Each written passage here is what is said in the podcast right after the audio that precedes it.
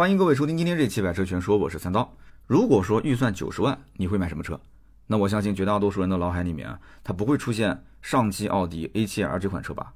但是今年的一月份呢，第一批订购奥迪 A7L 顶配的车主啊，即将迎来提车的时刻，在官方的 App 上原价下单啊，今年九月份预售嘛，呃，最高配的满配的这个车型是七十七点七七万。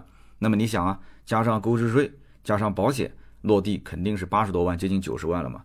但是好歹是在过年前提到车了啊。那么到底是怎么样的客户？他会这么任性的花九十万去买一台上汽奥迪的 A7L 啊？难道说他们真的是把这台车当成是进口 A7 来买了吗？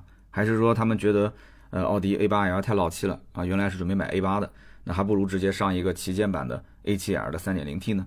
啊，如果大家身边有买这个车顶配的这个车主的话啊，你可以让他联系我啊，或者我联系他，我想采访一下他们是什么心态啊？但是 3.0T 的奥迪 A7L 呢，终归不是主售车型啊，因为。三个月之后，也就是元旦的这一天，上汽奥迪又发了五个配置啊，奥迪 A7L 的 2.0T 的版本，这个才是主售车型。那么今天这个节目，我跟大家好好的聊一聊这台车到底值不值得购买。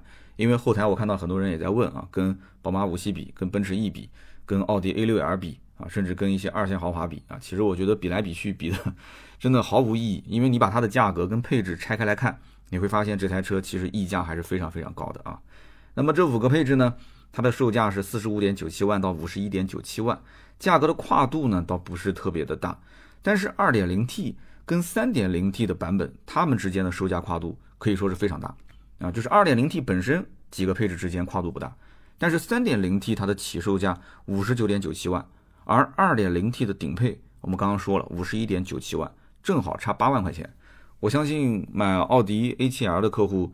呃，也不至于说他们家的这个钱是大风吹来的啊，八万块钱哈口气啊，一点眉头都不皱一下就可以去直接从二点零换三点零，不太可能。那为什么上汽奥迪要把这两者之间的差价拉那么大？那我觉得呢，其实原因可能有三点啊。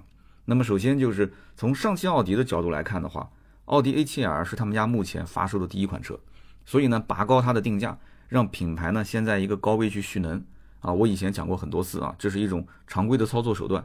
那么高位蓄能，把品牌调性拉高，这是当务之急啊！因为这是品牌第一次亮相，上汽奥迪，而且呢有 A7 的这个名号挡在前面。那就算大家都觉得说这个车我怎么看都像是一个 A6 的换壳车嘛，但是只要官方它允许你用 A7R 这个名字啊，那么大家也没话可说，对吧？那更多的媒体这一块嘛，对吧？首批的这个主流媒体帮他在宣传宣传啊，说是这个国产目前最高阶的一个。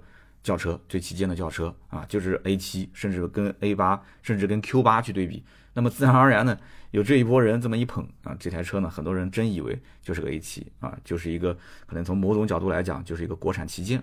那么本来大众其实跟奥迪的车啊，呃，它的平台和动力都差不多啊，都是拉长、拉宽、拉高、拉皮，它就变成了不同的车型，对吧？那么因此，3.0T 前期发售的版本起售。五十九点九七万啊，你可以你很自然的拿去跟奥迪 A6L 的三点零 T 去比，你不用去跟 A7 比，你跟 A6 的三点零 T 版本你去比的话，你会发现两者的起售价格呃贵了差不多将近五万块钱啊，A7L 大概高了将近五万块钱，但是这只是表面啊，你实际上你要知道 A6L 的话还有优惠呢，而且优惠还不小，就算是年底把优惠收回来也不小，所以他们实际。呃，两者之间的价格差的话，应该是在十万块钱，甚至更多啊，十万上下。那么可以说，网上这个车子呢，其实喷它定价过高的人并不是特别的多，因为在有一部分人眼里，他会去对比什么呢？他会去对比之前的，就正儿八经去看那个进口 A7 的 3.0T。那么大家会觉得说，哎，这个国产的 A7L 反而是变便宜了，所以这一部分人他是不会说这个车贵的。但是呢，有些人想买这个车，但是希望它能够比呃，A 六略贵一点点，但不要太贵太多嘛。所以呢，它对比国产 A 六 L 3.0T，那这一部分人可能觉得有点贵。但是再仔细想想，它又是一个四门的无框玻璃，对吧？它又主打这个运动风格啊，大轮毂啊，配置也也不错，挺高的嘛。所以呢，他会觉得说，嗯，这个 A7L 也是有理由高于奥迪的 A 六 L 的啊，所以他会有这样的一个心思。所以在网上。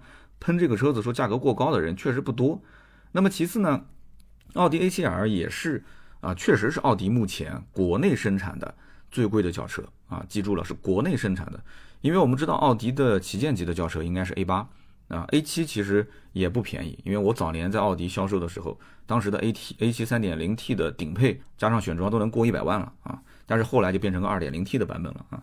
那么我们知道 A 七 A 八是它的一个顶配车型，对吧？都是进口的。那么实际上就是在奥迪的 A 七 L 上市之前，国内目前生产的最贵的其实是一汽奥迪的 A 六 L 这个轿车。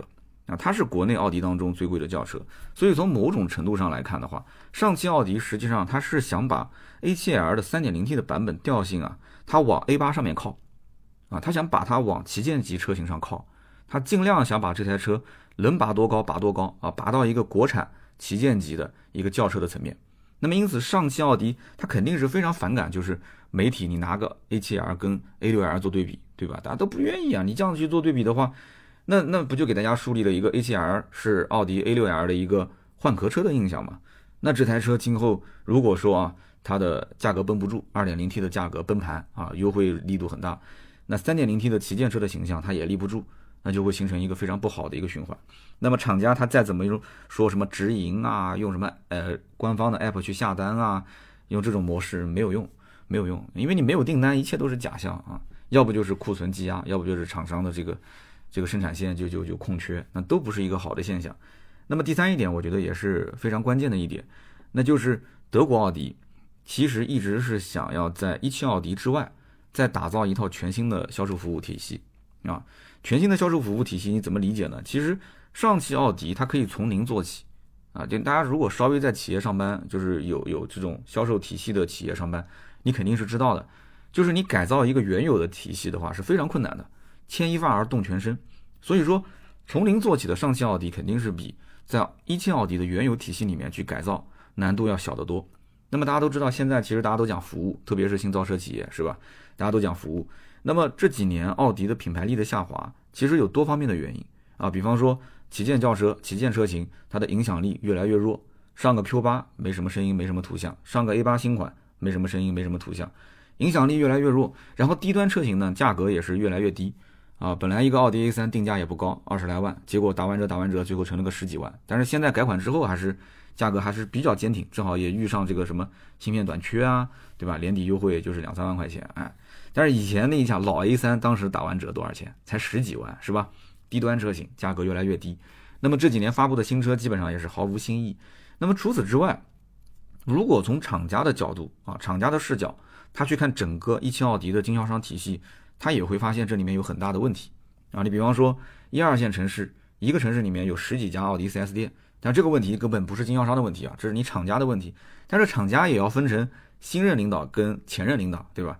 那么新任领导接手的时候发现，哎呦我的妈呀，前任领导招商是怎么招的？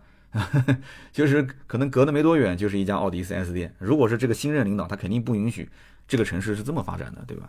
但是你没办法啊，因为这个已经是既成事实了嘛，所以。一个城市十几二十家奥迪 4S 店，那么价格就非常难把控啊，非常难把控。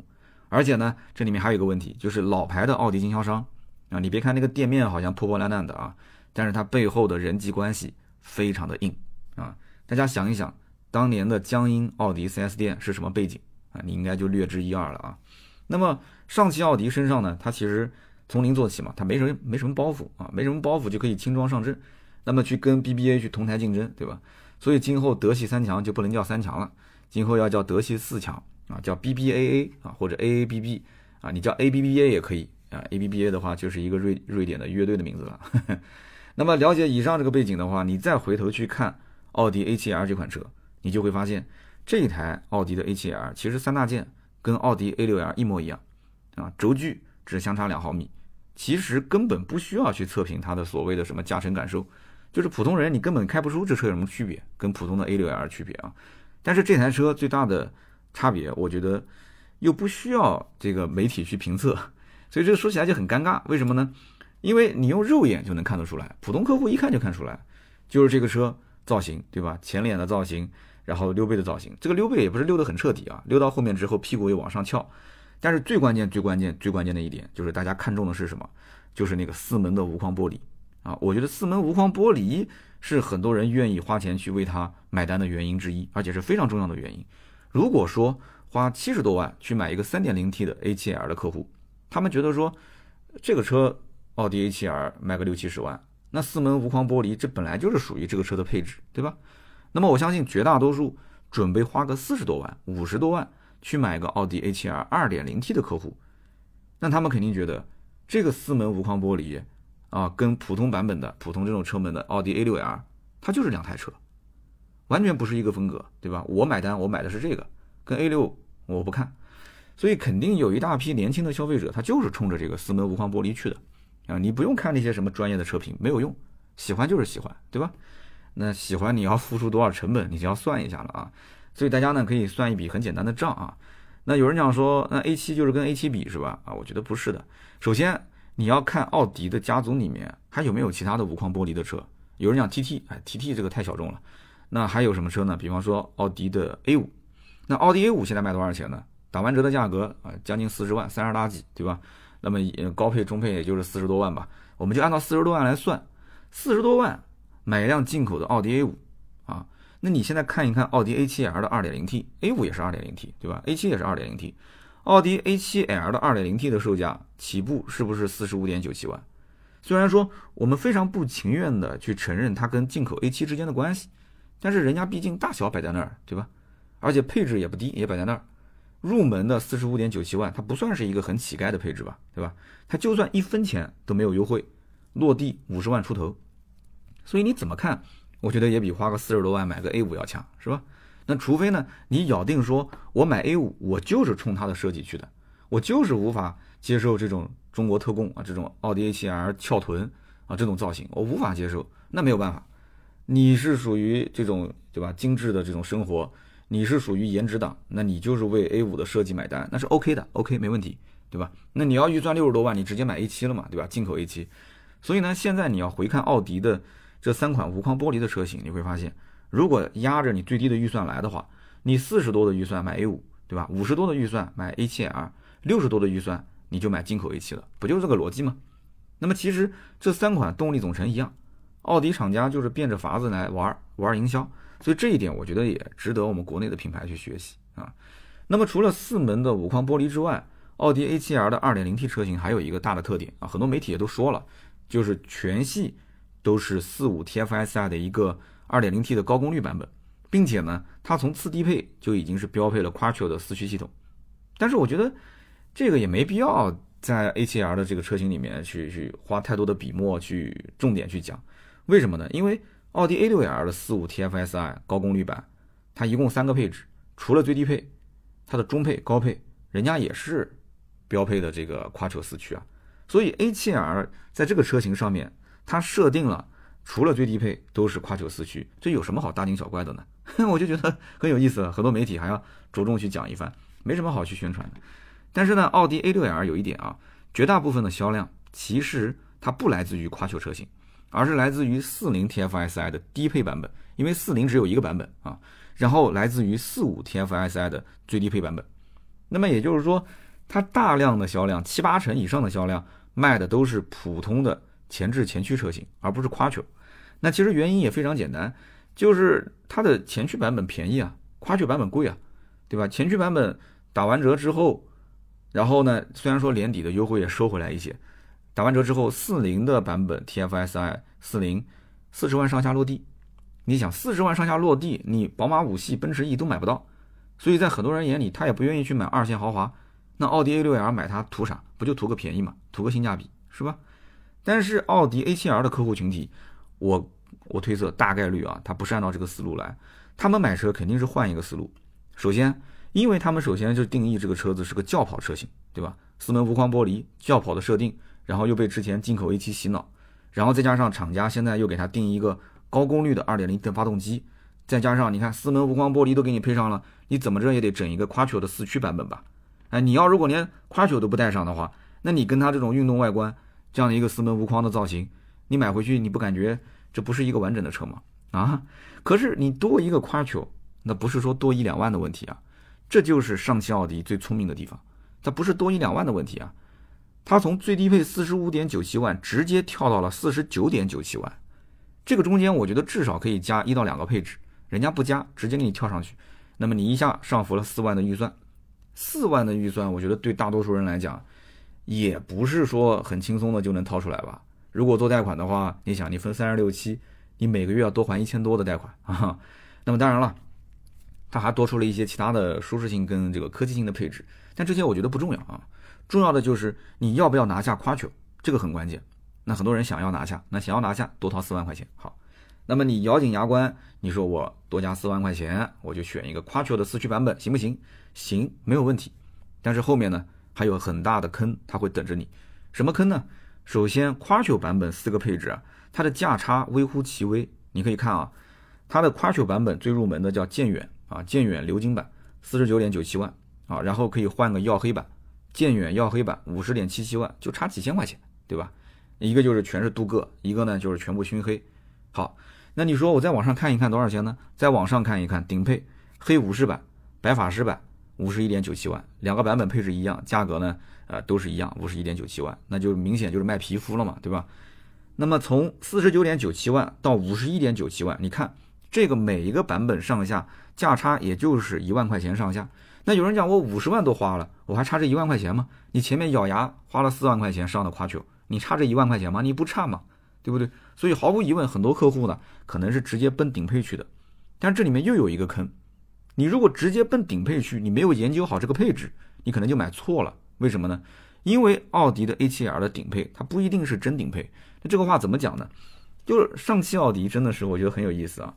它从 Quattro 也就是中配开始，它就可以让你有很多的选装，这有点走保时捷的路线，N 多的选装，你可以自由组合。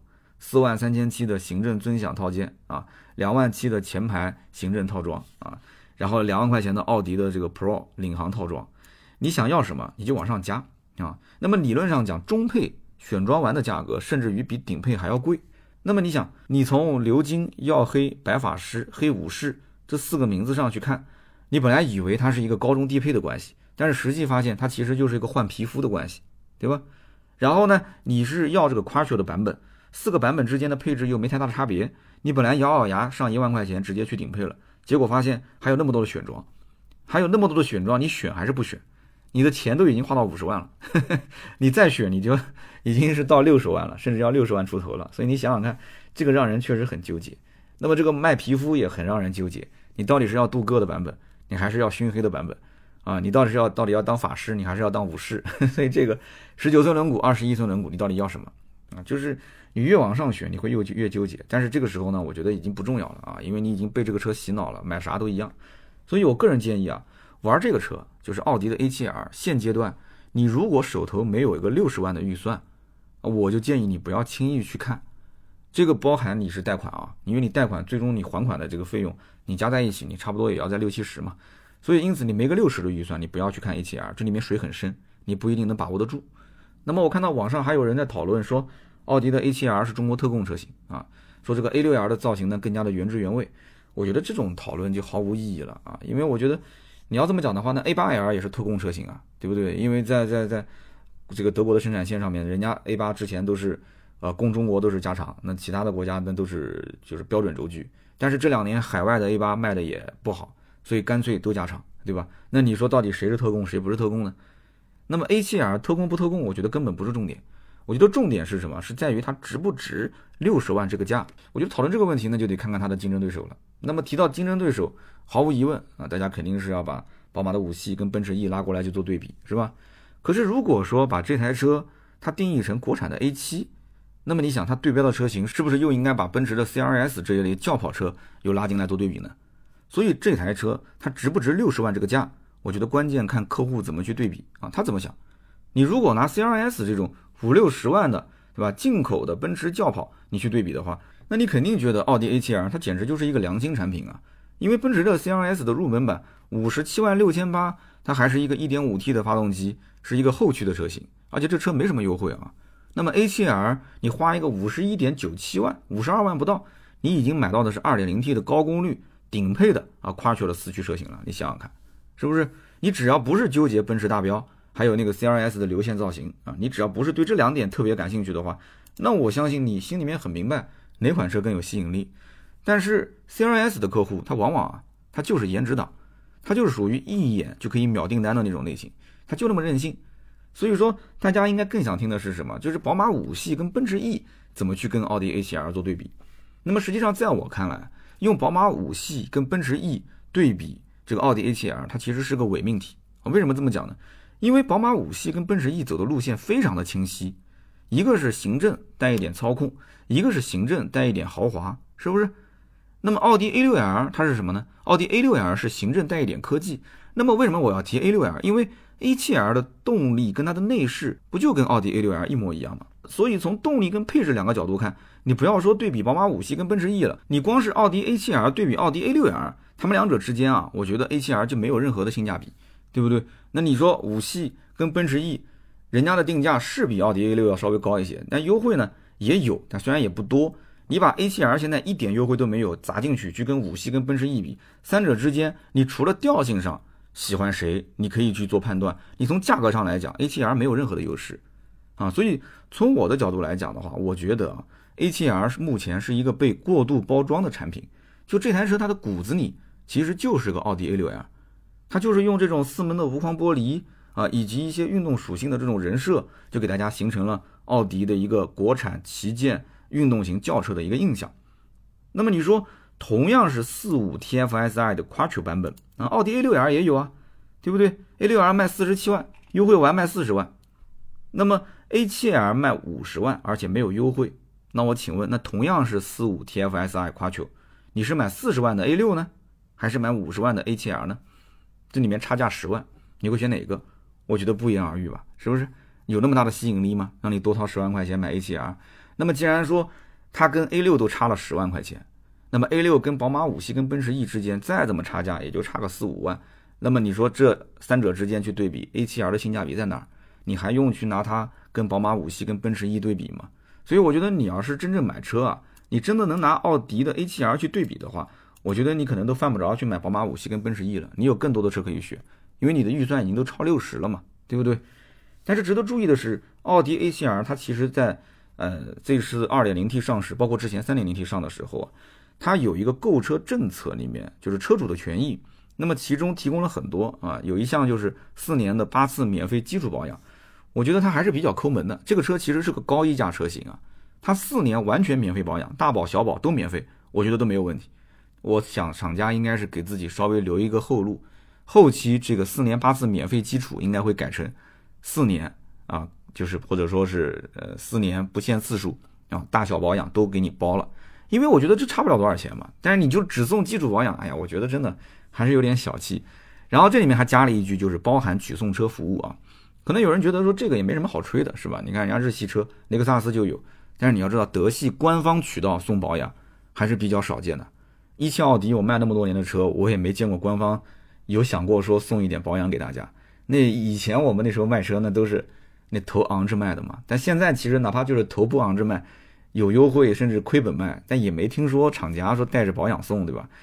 那么都是什么呢？就一般都是 4S 店会去自己送一些保养，对吧？有人讲说那，有的 4S 店就是奥迪的 4S 店，那还上门取送车呢，的确是这样。但是其实我很清楚一点，就是说如果从官方的角度，在它上市新车的时候就包含这个服务一起推广，那其实你就得从全国的经销商它的源头上。你要重新去改造这个流程，啊，如果你原来这个体系里面没有这一项服务的话，你要让全中国的这个奥迪的经销商去提供这样的服务是非常非常困难的，啊，那么上汽奥迪除了这个，它其实还提供什么呢？包括免费做漆一次，这个也没多少钱啊。那么三年免费二十四小时安全顾问、事故处理协助，这个听起来好像很悬，好像说我二十四小时都能给你提供服务，还是不错的。其实每一家 4S 店都有一个事故经理，而且每一个 4S 店。我现在应该也有，就是你只要打这个 4S 店的电话，应该应该百分之九十九，二十四小时都会有人接听的。晚上是有人值班的，就是售后这一块。为什么要值班呢？因为你不知道客户什么时候会出现这个事故。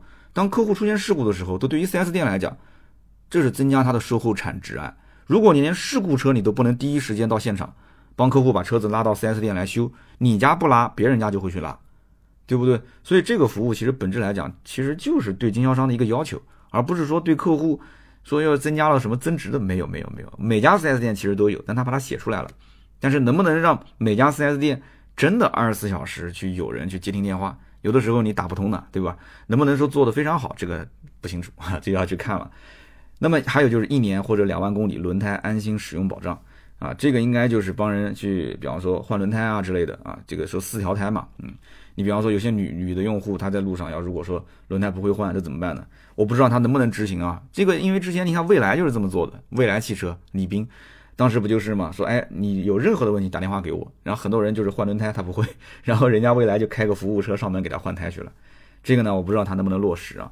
那么还有就是首年免费出险。代步车一次啊，最长可以用三天，这个也有点小气啊。代步车只能一次用三天，哎。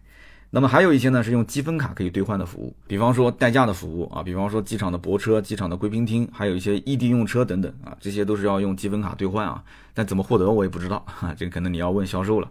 那么虽然说我知道很多客户他不太会关心这些所谓的什么车主的附赠的权益啊，觉得说这个东西就是羊毛出在羊身上的啊，其他家也有类似的服务。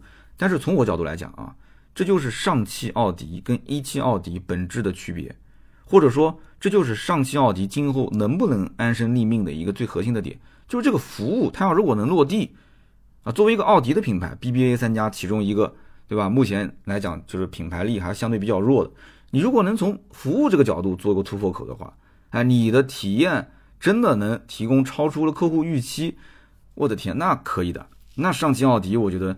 品牌的春天啊，它就来了。我觉得不仅仅是上汽奥迪品牌春天来了，是整个奥迪的品牌春天可能就来了，因为它会形成一个内卷。你上汽奥迪都这么做了，对吧？就像公司来了一个新人，这新人特别努力，而且确实也干出点成绩了。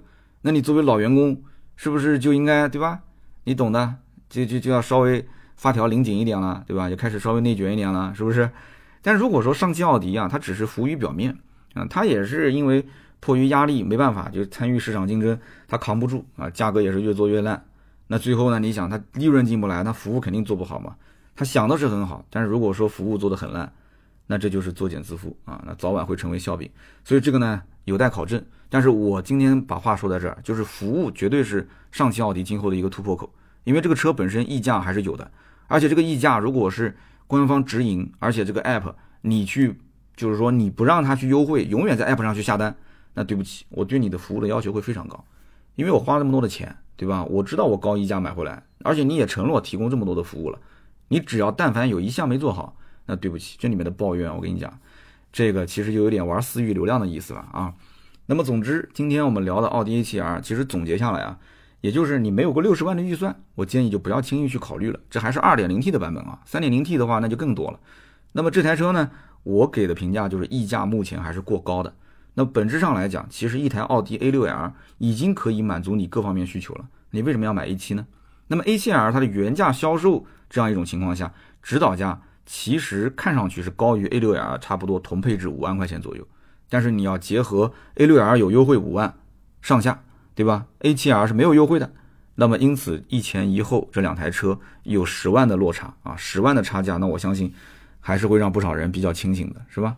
那如果说你完全对价格不敏感，啊，你觉得说六十万以内这台车无敌的好看，对吧？也没什么车可以取代它，我就是喜欢它，爱上了它。那么这个千金难买我愿意嘛？那就只能祝你用车愉快了，对吧？好的，那么以上呢就是本期节目所有的内容，感谢大家的收听和陪伴。那么今天这期节目呢是在广州的宾馆里录制的啊，时间比较晚，大家听到声音有点疲惫，多多见谅啊。那么觉得本期节目如果聊得不错啊，欢迎大家呢评论跟转发，这是对我最大的支持。我们也会在评论区呢抽取三位赠送价值一百六十八元的芥末绿燃油添加剂一瓶。下面呢是关于上期节目的留言互动环节。上期节目呢有一位听友啊说了这么一个问题，他叫 C S Y A N G，他说我听三刀的节目有个特点，就是我听到他讲主题的时候，我就特别想发表一下意见啊，或者是想反驳一下，或者是认同一下三刀，但是呢听到最后。三刀开始做上期节目的问答环节，我突然想说的那个内容啊，我全都给忘了。呃，所以我听得多，留言就少。我想知道有多少听友跟我一样。后来我看到后面点赞还挺多的。其实这个问题我之前就发现了，有的时候我在想，我是不是应该把留言互动放到下一期节目的前面？但是后来想了一下，也不对，对吧？有一些新听友刚来听节目，一上来咔就是留言互动，别人也不知道你说啥，所以这个也很尴尬啊。所以这个问题怎么解决？大家也 能不能帮我想想好的办法？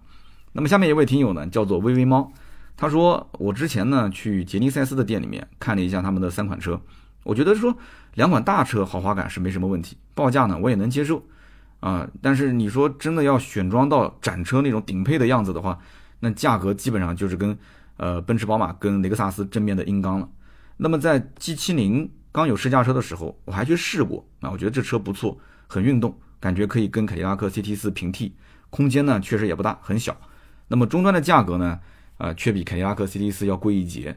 那么同价位，其实我可以看到三系的短轴，或者是沃尔沃的 S60。他说：“我觉得韩系车的可靠性确实值得信任，但是在这个级别上面，它的品牌力啊，其实做不到雷克萨斯这个层面。那么它的销售策略却跟雷克萨斯其实差不多，所以就很成问题了。那么其实总结来讲，微微猫的感慨就是车子很喜欢啊，操控性各方面都不错，对吧？那么这些包括保养保修的服务也不错，就是价格，对吧？就是价格。那价格要要少多少呢？如果把它的价格。”变成跟凯迪拉克的价格差不多，你是不是就满意？是不是？如果变成跟这个这个凯迪拉克的，比方说 CT 四、CT 五的啊，这个这个中低配的价格差不多，那你肯定开心嘛。其实我觉得也是这样。韩国车今年在国内还是可能前期啊，想把这个样子稍微端着一点啊，就是它因为毕竟是一个韩国的豪华品牌刚进来嘛，哪怕就是唬唬人也得唬一下嘛。但是我觉得再过个两年左右，因为它经销商网点现在还没铺开，等经销商网点铺开。等到的货开始慢慢的就是铺全之后，我觉得它价格下调应该是必然的趋势啊！你可以参考英菲尼迪。那么下面一位叫做空乘 E C N，他说：“哎，三刀提到雅克士啊，我以前还经常见，我们小区里面就有人开。我的天，你什么小区啊？你们小区应该很高档是吧？”他说：“如果我没记错，这个车就是当年现代消化了三菱的技术做出来的啊，包括劳恩斯酷派的 2.0T 跟三菱也有关系。”当年日本的三大豪车，现在只剩下丰田世纪了啊！现代感觉就是拿了三菱的底子，换了个壳，做出了一个雅克士。他说：“我当时第一辆新车买的就是雪铁龙，我也是受了 WRC 的影响。我当时想买塞纳啊，但是塞纳当时落地快二十，我就退而求其次买了一个爱丽舍。这个你这个退而求其次退的有点多啊，你这是 啊？这个哥们儿说的其实非常对啊。上期节目这个点没把它说出来，因为当时雅克士只是随口提了一下啊。”那么雅克士确实是你还不能说它是一个消化技术，你可以说它就是一个换标车，哎，连壳都不用说，就是换标车，它就是一九九九年款的三菱的，这个应该怎么读啊？应该叫 Prodia 啊，Prodia，嗯，Prodia。那么不仅仅是这个车是从三菱的这个技术，因为三菱当时它 hold 不住这个旗舰级车嘛，所以呢，当时三菱造了没多少台吧，当时还是什么皇室御用座驾。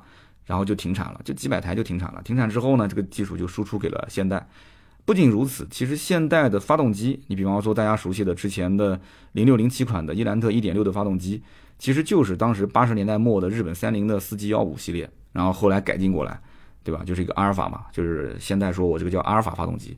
其实也不是自己的，就是三菱提供的，包括后来的这个贝塔系列，也就是伊兰特后面用的这个1.8升发动机，其实也是当时这个现代在八十年代末九十年代初引进的三菱的 4G62 系列，然后改进过来的。然后包括它的后来的这个伽马的发动机，当时其实也用了不少三菱的技术啊，甚至于包括这个现代说所谓的这个自主的研发的变速箱啊，变速箱其实也有三菱的技术在里面。所以三菱其实你可以理解成它是一个技术输出型的企业。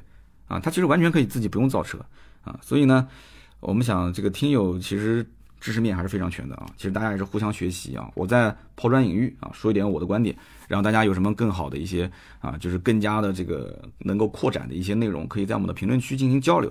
那么今天呢，以上三位就是我们的中奖听友，感谢大家在我们节目下方的留言跟互动。